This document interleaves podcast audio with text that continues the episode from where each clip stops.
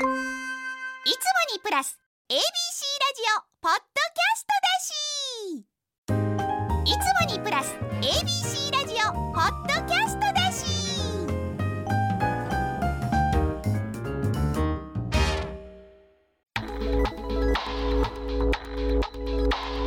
AM 一ゼロゼロ八 FM 九三三 ABC ラジオ今村翔吾。山崎れなの言って聞かせて。てこんばんは。歴史小説家の今村翔吾です。こんばんは。山崎れなです。今週も始まりました。今村翔吾山崎れなの言って聞かせて。よろしくお願いします。お願いします。はい。えー、先生。何これ？これだから毎回恒例になってるよな。事件ですが。クラマシア家業シリーズのうん。小説のうん。マフラータオルが発売されているということで。ねこれは先生発信ですか？そううちの事務所ですね。マフラータオル作ろうぜってなるいやそれっていうよりいやうちの事務所の子らがやりましょうかっていう感じで。なんなんでマフラータオル作るようになるんです？マフラータオルってだってまあなんか試合の観戦とかスポーツの時とかまあなんかコンサートとかそう。いう時じゃないですか？けどなんかね僕のファンはあれを巻いてサイン会に来るんですよ。タオルを巻いてきたりとか自前で上り作ったりもううちわとかもなんかアイドル的な感じにやってくれてるんですよ。それ大体来られる方の年齢層とか性別の性別でいうと男女は半々ぐらい。半々ぐらい。女性の方が多いかも。ちょあっとそうなんですね。うん。へでー女性はやっぱりこう年配の方の方がやや多いかなってういう。んまあ歴史小説ですもんね。純烈のファンと被ってるっていうのはいつも言ってる大体層は一番メイン層は純烈層なんですよ。なんか私の知り合いで、あの CBC ラジオっていうところで番組一緒にやってる長岡あゆみアナウンサーっていう名古屋のアナウンサーさんが純烈に入りたいっていうふうに志願して、うん。すごいなんかネットニュースになってた時期が一時期あったんですけど先生そのつもりは？いやなんかだからファンの方にはい。純烈さんが募集してる時に応募してくださいっていうのはよう言われた。言われた？言われた言われた。あ自主性じゃなくてあの多選で？そう。それ言ったらだから作詞とかも全部今村先生がやれるからね。あ確かに。そういう使い方もできますよね。いいバラードとかそう。直木賞行った後紅白出れたら最強やねすごい最強。あでももう一人ぐらいならいけるんじゃないですか？もう一人プラスアルファで、うん、あの5連、まあ、いわゆる戦隊ものとかでも後で遅れてブラックが来たりするからね。そうそうそうそうそう。そうそ れでいい、それでいいと思いますよ。いやけどたまにたまにっつったら失礼やけどまあまあ20代とか30代の方もまあちらほら20代30代より10代の子の方が多いかも、へえ、うん、そうなん男の子も女の子も。なるほど、まあ、そういう方はねマフラータオルとか買われるのかななんてマフラータオル思いましたねけど、ぜひぜひ。うん。マフラータオルぜひなんですそうぜひ。えちなみに全然話戻るんですけど純烈の。純烈に戻んの？純烈に戻るんですけど先生もともと作曲やられてたじゃないですか、はいはいはい。これもし、うん。その作詞、うん。あるいはうん。こう歌手デビューの話とか来たらやります？自分が歌うって言ったら正直ちょっともう嫌かな。えーけど作詞作曲やってくれって言うんやったらやる。あやります、あうん。純烈さんどうですか今村翔吾。そういう形の純烈入り。作詞作曲今村翔吾で。最高ですね。フューチャリングになりますやん。へえいいそういうのはやってみたいなって思いますよ一回ぐらいは。うん。オファーとかありそうですし先生顔広いですもんね。アーティストさんの知り合いとかいらっしゃいます？アーティストさんはたまたま同級生というか同じ小学校でずっと行ってたやつが結構有名な作曲家になって僕と一緒にやってたんですけど僕は小説の道に行って彼は今アニソンとかのもうかあアイドルとかもめちゃくちゃ書いてます。そうそうなんですね。もう本当に歩いて3分ぐらいの距離で。うんのやつなんですけど、はいはい。子供の時から一緒にキャンプ行ってたやつがそんな感じになって今、へえこの業界にいますね。すね。え。じゃあいつか先生もそういうお仕事をなさるかもしれないとぜひいうことで。皆さん今村翔吾は空いてますよって前も言ってたなはい楽しみにしております、さあこの番組では今村先生と私山崎怜奈が小説歴史仕事プライベートなど今話したいことを言ってリスナーの皆さんのお話も聞かせていただいています番組のハッシュタグは言って聞かせて言ってのい聞かせてのきは漢字です番組の公式ツイッターインスタグラムもありますのでフォローをよろしくお願いしますアカウント名はアルファベットで言って聞かせて ABC 言って聞かせては小文字 ABC は大文字ですさあこの後はリスナーの皆さんのお悩みに答えていただきたいんですけれども、うん。あのサクッと私のお悩みもちょっと挟んでいいですか？あるの？あのたまに本のうん帯のコメントを書いてほしいっていうオファーをいただくんですね。でまあ何度か書いたことは書かせていただいたことはあるんですけれどあの毎回すごい悩むんですよ。うん。もうハゲそうなぐらい悩むんですよ。うん。何があれ正解なんですか？えー、別に何でもええんちゃう。何がいいんですか？やっぱりこう、うん、何が嬉しいんですか？やっぱう別にうどうやろうこれなんかね本屋さんとしても聞きたいし、えー、と小説家の方としても聞きたいんですよ。まあ、まず読んでみて仮に紹介したくないと思ったら遠慮なく断ったらいいっていうのは本当に思うし、うん。それはあるんだけど読んでみて本当に面白かったらその人ならではの率直な感想で僕はいいと思うよ。もう普通に難しい言葉とか使わずに面白かったでもいいし。そうもう面白い何種類かあげると喜んでくれるよね出版社は。やっぱり正直その一言でめっちゃ売れたりもする時もあるから。いやそうなんですよ。だから責任重大なんですよ。その吉本バナナさんがねあのバイク川崎バイクさんのショートショートに送った BKB みたいな感じでちょっとしゃしゃれてるじゃないですかああいうの。帯にするそのパンチが効いてるじゃないですかどう思います？いやなんか僕普通の小学生でも書けるような感想じゃちょっとね申し訳ないじゃないですか。だから山崎さんだからこそみたいなことに絞るといいと思う。綺麗な言葉じゃなくてもいいから、うんうん、そう。む、ずいな。うん、自分そう。悩ましい。自分がこの小説書いたと仮に仮定してどこ褒められたら嬉しいかってことを言うとか。かあその目線なかった。小説書いたことないもん。すごそうそうするとやっぱうん。まあキャッチコピーみたいなとこあるからそうねそう。そうやねんぶっちゃけ。本当にそう。そキャッチコピーの本とか、う、うん、まあ、持っててもともとうん。開きましたもん久しぶりに。どうすればいいんだ僕はもう大体3つぐらい投げて好きな選んでっていう、そういう長さとかもいろいろそうそうそうそう。そうバリエーションつけて、うんまあ、僕は歴史小説が多いから、はい。うんその歴史人物のことについて書いたパターンと、うん。まあ、その作家さんについて書いたパターンととかいうのをちょっと種類分けて何種類か用意しておくって感じ。はあ。あと時代の話とみたいな、うんそう。でやっぱ僕らは言葉が商売やからやっぱちょっと過去つけたこと作らなあかんよねってなるよね、一番使いがちなフレーズなんですか？まあ、特に新人とかをやって応援してくれみたいなパターンの時には、業界にまあ超新星が現れたとか新進気鋭のとか。なるほどねむずいえだ何時代の本？じゃあ。戦国ですね。戦国。戦国で武将主人公？武将主人公です、ね、有名？武将。有名有名信長家康クラス？まあそのぐらいのクラスですね。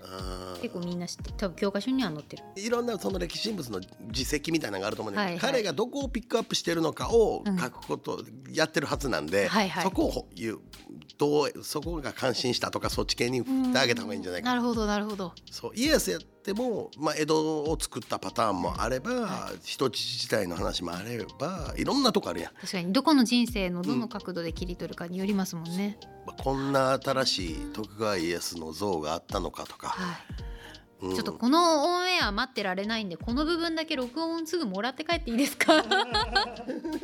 いやということで、えーこの後はリスナーの皆さんのお悩みにもたくさん答えていきます。今村翔吾山崎怜奈の言って聞かせて最後までお付き合いください。AM 一0 0 8 FM 九三三 ABC ラジオ。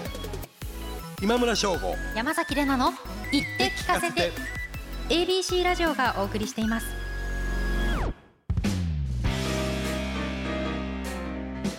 AM 一0 0 8 FM 九三三 ABC ラジオがお送りしている今村翔吾山崎怜奈の言って聞かせて。さあここからはものは相談です。このコーナーは皆さんのお悩みを聞き相談に私たちが答えていきます。ことわざの通り人に相談すれば思わぬ明暗が浮かぶかもしれません。では早速、はいラジオネームつむりんさんからいただきました、書店で本を買うことが作家さんにとって一番いい方法だと思いますが図書館にリクエストをすることもよくあります。書店で買う本は自分と家族でしか読まないのですが図書館に一冊あればたくさんの人の目に触れてたくさんの人の手に取ってもらえる可能性もありますが作家さんとしてはどのように思いますか？とこれまあマジな話で言うと、うん。やっぱこれは永遠の課題で、まあ、はい。正直課題としていろいろ取り沙汰されてることではあるんですよ。だって部数をこう単純に重ねることであれば書店で手に取っていただいた方がいいけど多くの人の目に触れるチャンスとしては図書館も大きいですもんね。あのねそう。それもあるし僕自身は図書館も全然嫌ってはないし自分も利用してきたしっていうんだけど、うん。ちょっと厳しいなって思うのは、はい。複数本入れられるっていうのはきつい。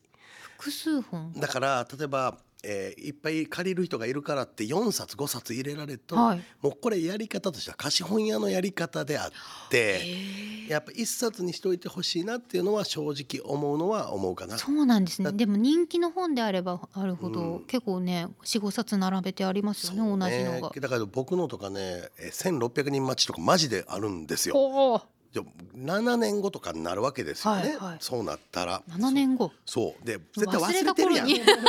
そう。ほんで俺7年も待ったら35冊以上は絶対出してるはずなんよ。てか7年も経ったらその図書館の周りに下手したら住んでるかもわかんないですもんそうね。そう。なのにみんな人間というのは予約するもんなんですか？そう。ねあとは文庫本もされるのはちょっときつい。文庫へえ。本はやっぱ言うてもみんな、こんだけ物価上がってる中でまだな、映画とかもまだ 2000, 2000円近くする中ではい。800円で一本読めるんやから、ここ。は買ってほしいっていうのが本音。まあね単悩ま行本はわかるけどっていう感じかうなあと図書館が買ってくれるおかげで、はい。新人さんの部数が少ない方がだいぶ助けられてるのは事実。はあはあはあ。例えば少ない部数やったら図書館3分だけで50%いっちゃうから、はい。やっていけるとかになるけどまあ売れっ子さんとかはまあね売れた方がいいわねっていうパターンかな。うんな確かにな。まあどこまでこう商業的な部分を見るか。うんでも自分も図書館行ってたしなーってそうそうそう自分も行くし借りるしまあ、そこでねこう本が好きになったりその作家さんとの出会いがあったりしてそそこからさらに自分で買ってみたりとかねしますもんね。結局そういう読者さんも僕もいるから、はい。僕自身もなったことあるから、はい。全然否定はできひんねんけどやっぱりこう公共施設ではあるから、うん。じゃあ人気やからって10冊入れて貸しまくったれっていうのはなんかちょっと違うんじゃないかなとは思う。ーう。ん。でそんだけ並ぶもんだったら買おうっていう方もいるかもしれないわけで。うんどっちがいい悪いじゃなくて、今村先生の個人的な気持ちとしては買ってこうお家に並べてもらえた方が嬉しいなって感じですよね。うんそれは思うし僕自身もあのね本はね借りるより圧倒的に買う派やったんですよ。いや私もそうなんですよ。で借りるもんよりなんか時間を切られるのがすごく嫌で、そうそうそう。何日までに見なきゃいけない、読まなきゃいけないそうそうそうで手元に置いといて残したい本は残してまた読みたくなるとか、あと買った本の方が頭に入りやすいような気がすんねんな俺は。なんとなくなんね。なんか責任があるというか対価を払って読んだ、なんかそういうイメージがあるから僕は買う派なんで。どっちかっていうとね。なるほどね。手に入らへん本とか図書館さんやっぱりはい。利用させてもらいますよ。はい。ね、国立国会図書館とかねすごいですもんね。そうねまあここはまあ正直なとこそんなとこかな。いやありがとうございます。うんさあ続いて山梨県ラジオネーム、白 T シャツあげおさんからいただきました。私は小学校で教師として働いていますみんなよく頑張ってはいるのですがどうしても国語が苦手な児童がいます教師のプロとしてこういうことを聞くのは変なのですが今村先生が小学生におすすめする本おすすめする国語の勉強法はありますか？これな難しいなまた。しかもだって時代によって今の国語の授業とか結構変わってきてるって言うじゃないですか。でまあけどね国語の授業ってどうなんやろなってふと思うのが僕、うん作家になって自分の問題小説が入試とかに使われることあんのよ。へえ。あんねんけど、はい。自分が解いて100点取れへんのよ。ん？そうやねん。そうなんですか？そうそんなもんなんですか？ほんでその問題が来んのよね後で。だってあの文章題とかでそうそうそうまあかなんか線が横に引いてあってこの文章のこそうう作家の作者の意図を答えなさいとか。そうあってで僕もその書いた担当編集と一緒にやってんけど、これはい ABCD どれよっつってうん。まあ A と D かなっつってそれって確認来ないんですか？そうやねこれ入試っていう性質上後後でくんねんだ僕らも何使われてから後で事後報告がくんねん。あ入試終わってから。終わってからくんねん。だから A か D よなみたいなことを言うてたりとかこの時の作家の気持ちをなんか20文字以内でとかってあるやん。うん。いやマジでいやほんま締め切りやばいしか考えてへんから それそれ書いたらマジで正解やと思うねんな。はい。確かに締め切りやばい。締め切りやばい。締め切りやばい今後の展開どうしよう。そううん確かに。できれば売れてくれ。いやほんまそんなんやと思うだそうなんですよだからセリフと、うんこうセリフの間のこう文章をこう次のうちどれが適切かみたいな選ぶやつとかもあるじゃないですか、はいはいはい。もうそんなのでも人の解釈によるよなとか。なんか国語が苦手ってどうなんだろうな。国語が苦手好きだけど苦手なのか嫌いで苦手なのおそらく嫌いで苦手だと思うんですようね。ん。だから僕はうんまず物語を好きになってもらうっていうのが一番ベストだと思うんですよ。でこれおすすめの本ありますかっていうのが結構難しくてその子にとって全然違うじゃないですか。違います本ね当に違うじゃないですかだから難しいなとは思うんですけど僕はあの学校の課題図書とかに関してはあんまり賛成じゃなくて、うん。やっぱ本人と一緒に行ってパッと気になったものを手に取ってもらってやった方がいいと思う。うん。それが表紙なのか雰囲気なのかうん冒頭なのかわからないけどできれば先生は寄り添って一緒にこう図書館で一回ちょっと好きなんどんなんでもええから選んでみっつってで一緒にこうやるのがまず好きにならすことが一番ベストかなって気そうなんですよね、結局このタイミングであのいろんな教科に対して全部そうですけど嫌いとか好きとかっていうその基準ができちゃうともうずーっとアレルギーみたいになんか嫌なんですよね。もう取っかかるだけで嫌ってなっちゃうんで何がいいかな？でも私は結構本読んで育ってたんですけどちっちゃい時。特に小学生の時は結構読んでたんですけどなんだろうなそれこそ図書委員だったんであの虫食いのようにいろんなものを読んでたんですね。なんか太陽の子とか。あ太陽の子今ああったな。そう。あとあの私と小鳥とみたいな。太陽の子あったな。今僕記憶の片隅からバーって表紙が出てきたわ今。そうそうそう。太陽の子読んで戦争のこと知ったりとか、そう。まあ、するしあと金子みすずさんみたいななんかちょっとこう教科書にも出てくるんだけど他の本も読んで読んでみようかなみたいなのあったりとかあとあの「こじこじ」とか読んでましたよ。さくらももこさんの。俺もう全然安定ならへんよ。四季とか読んでたし芝居。小5小6とかで。正岡式いやあの歴史の死にきのあのあそっちの？芝線の四季とかよ芝線の方。うんとかの日本語訳とか読んでたしもうはい。歴史好きやったから、はただなんかそんな僕でもなんかね歴史以外で読んだんなんかあの当時瀬能かっぱさんの「少年 H」めっちゃ流行って読んだ覚えがあるね。あれでなんかはいはい。戦争のこと僕はあなんか瀬能かっぱさんですね。作家の瓶底メガネさんがめちゃめちゃうなずいてる。あれあれ世代ですかやっぱ。いや世代っていうか読みではない。流行りましたよね。へえでもたそうなんですよね。そう解決ぞろりとか。あそれもそう流行ったタイプの。イシシとノシシや。思い出したわ あの横にいるイノシシ。そうそうそう。なんかでもそういう読書体験って、こう絶対大人になってから、うん。あれ読んでたよねとか。そういまだに覚えてるもん解決ぞろりのチョコレートの当選が、はい。なんかこうチョコレートチョコレートで挟んであって、ダメやな当たらへんやつあったよな。ありましたありました。あったよな。あとミッケとか、うん。まあ物語ではないですけど、うん。こう絵をちょっと見て楽しむとかもうやってたから、うん。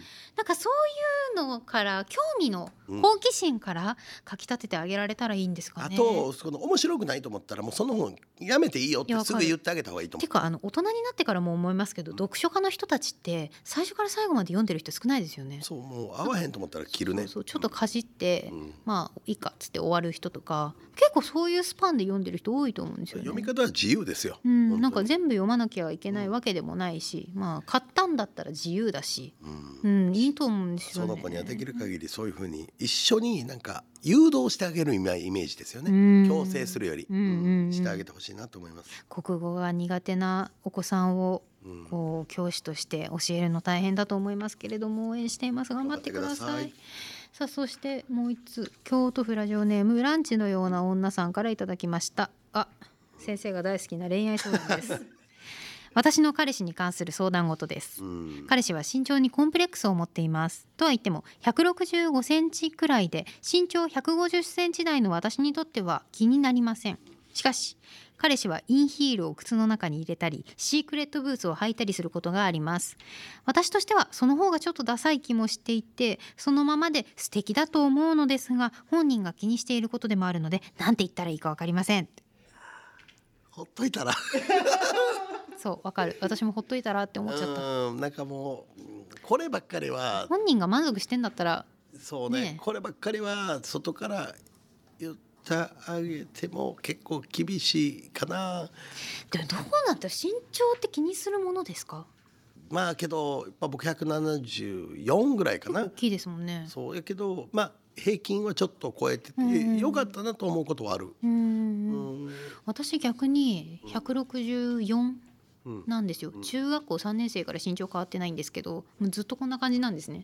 でずっとあの学小中学校とか前へ習えってやられると毎回後ろなんですよ。もう手伸ばしてしかいないんですよ。うんうん。いいな曲げる子って思ってたりとかああとちっちゃい時とかはその身長小さい子の方が可愛いみたいなジンクスがあったんで、いいなと思ってたんだ。逆にこうヒールとかはいあまり履きたくなかったんですよ。なるほどね。すごいこうむしろ彼氏側の気持ちがわかる。うんまあけど言い方かなって思うねんけど、はいやっぱりこう僕が言われてすごい良かったなって思ってもうお金がない時に、まあ、ボロい車を初めて買って、うんコンビニまあ初めて買った車やから結構まあこっちはウキウキしてるわけですよ。で行った時にこう横にこうスーパーカー的なものがパッとこう来るわけですよ、はい同い年頃ぐらいのはいはいお金持ちみたいな。うんこの時にその当時付き合ってた彼女が、なんかねその私はこっちの車が好きとかじゃなくて、うん。こっちの車の匂いが好きって言われた時には言い方としてめちゃくちゃこう自分も傷つけられず、あ、うん、いい表現って、うん。覚えてるわ今でも。確かにそうなんですよ。あの相手のコンプレックスだったりとか気にしてることに対してどういうふうにこうまあフォローのつもりではないのかもしれないけどなんだろう受け止めてあげるかっていうのって難しいですよね。うんなんか変に言葉足しゃいいわけでもなくてでそういう状況になったら何も言わへんのも変やしみたいな感じになったりとかで、難しいよねこの件は。こっちの車の匂いの方が好きっていうのめちゃめちゃ詩人ですね彼女。そうねありがたいね。ねえ確かに。いいな。あなんどうすどうすればいい？なんて言ったらいいかわからないっていう結論に対してはいつか気になるあので彼いくつかわからないけど、はい。まあこの感じ見てるとまだ結構若いと思うんですよね。まあなんとなく。なんて言ったらいいのかわからないに対してはじゃあ何も言わないっていう。そう。何も言わないでなんか言われたらそう。だから多分どんどんどんどん年重ねていくごとに、うん。他の部分での自信が彼氏にも出てくると思うよ。あー確かにそうなると、うん。多分気にならなくなっていくねん彼氏も。なるほど。だからそれ以外のいいところめちゃくちゃ褒めてあげて。そうですね、うん。長所を褒めましょそううそう。そ確かに、う、うん、そうするとそれそれがどんどん消えていきそうな気がする。それ素晴らしい。ありがとうございます。なんか私もすっきりした。よかった。確かにな。でもなんか一日うん自己肯定感を高めるためにやっていることはありますかっていう質問に対して前あの1日2回は人のことを褒めるようにしてますっていう人がいてすごい素敵だなって思ったんですよ。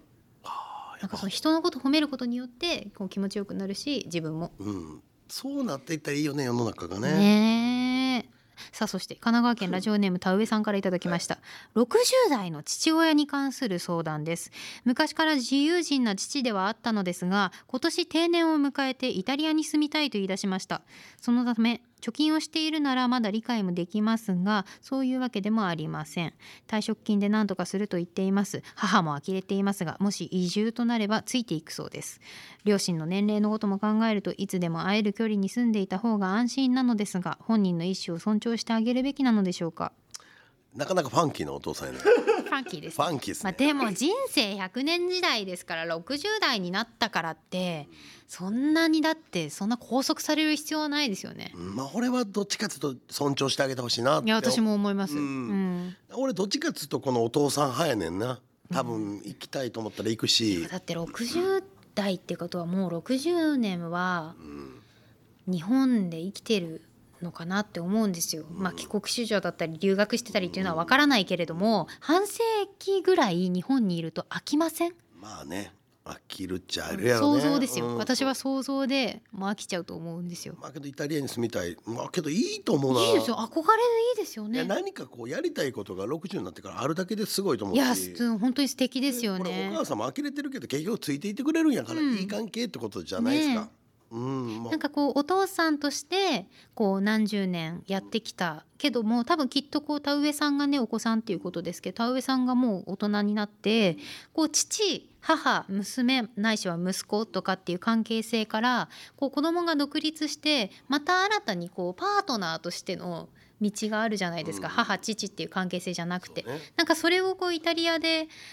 移住してねやっていくのかな。多分医療のこととかいろんな今後のこと考え出したらきりはないんだけど、うん。いつでも会える距離って言うてるけど今ほらちょっと飛行機がねぐるっと回らなあかんから遠いとはいえ、うん一日ありゃ行ける距離やからイタそうリア。そうそう、う。ん、テレビ電話とかもねできるし。そう。昔は薩摩からね青森のねえ陸奥まで行くのに 2, 2週間とかもう3週間とかかかってたわけですから、まあまあいつのいつの話してますか。だけどまだ何百180年前までぐらいそんな感じ まあまあそうだけど。そう。うんまあそう考えると進化しましたよね。そう。だからもうイタリアは1日で行けんねんからすぐでも会いに行けるって。うん。いつでも会いに行けるかどうかは田上さんの気持ち次第かな。ああいい。いいですね。ん。そう。まあ生き生きしてるお父さんとお母さん見れるかもしれんよ。まあでも私の父親もうんちょ正直言って自由人なんですよ。まあ別にイタリアに住みたいとは言い出してないんですけれど、まあ定年近いわけで、で普通にものすごい趣味にお金と時間をかけてるタイプなんですよ。おう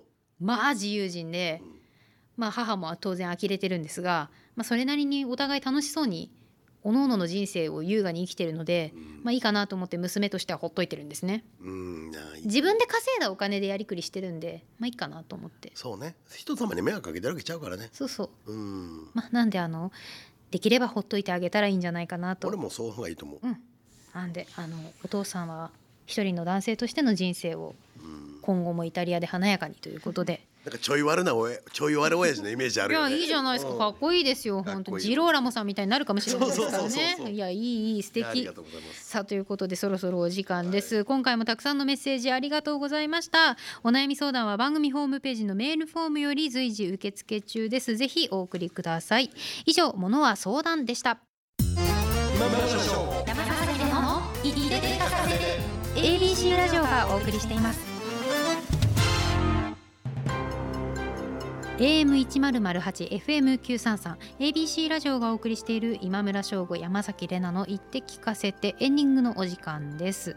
じゃあまず今村先生からお知らせの方お願いします。はい、今週土曜日10日、えー大阪大学美濃キャンパス1階大会議室でにて令和4年度司馬遼太郎記念学術講演会を行います。オンライン視聴も可能ですが申し込みが必要なのでホームページをご覧ください。そしてあの毎回言ってます。朝日新聞の朝刊で楠木正面が主人公の人よ花よを毎日書いてますんで皆さんよかったら読んでください。そして私山崎怜奈は東京 FM と CBC ラジオでもラジオ番組をやっています、えーぜひお聞きください。ラジコのタイムフリーエリアフリーの方で聞くことができます。さらに花子東京と幻冬舎プラスという2つのウェブ媒体でエッセイを連載中です。詳細やその他テレビ番組などの出演情報に関しては私の公式ツイッターとインスタグラムの方で随時更新しますのでぜひチェックしてください。はい。この後ですね いつも私が番組の概要を喋ってるんですが 今村先生からですねこれ俺読んでみようかなっていう風に なんとオファーがありましたので、えーよろしくお願いします。と思。って。一回やってみますね。はい。そして今村翔吾山崎怜奈の言って聞かせてでは放送から1ヶ月間 Spotify やポッドキャストでも配信中です。ラジラジコのタイムフリーとともにこちらもチェックしてください。この番組では皆さんからの質問や喋ってほしいことお悩み相談番組の感想などメッセージを募集しています。番組ホームページのメールフォームよりお送りください。どう？どう？どう？すごい感想を求められていやいい声だなと思ってあありがとうございてましたありがとうございます。また教え 褒められていや大変やなと思った。これ息継ぎとかむずいんやなって。まあそうですね。あと私勝手にあの、ん。さらにとかなるほどな。なんかいろいろ付け足してます。見たかみんな。これがこう言いたいだけだ。ここまでのお相手ははい今村翔吾と。山崎怜奈でした。また来週。投げやり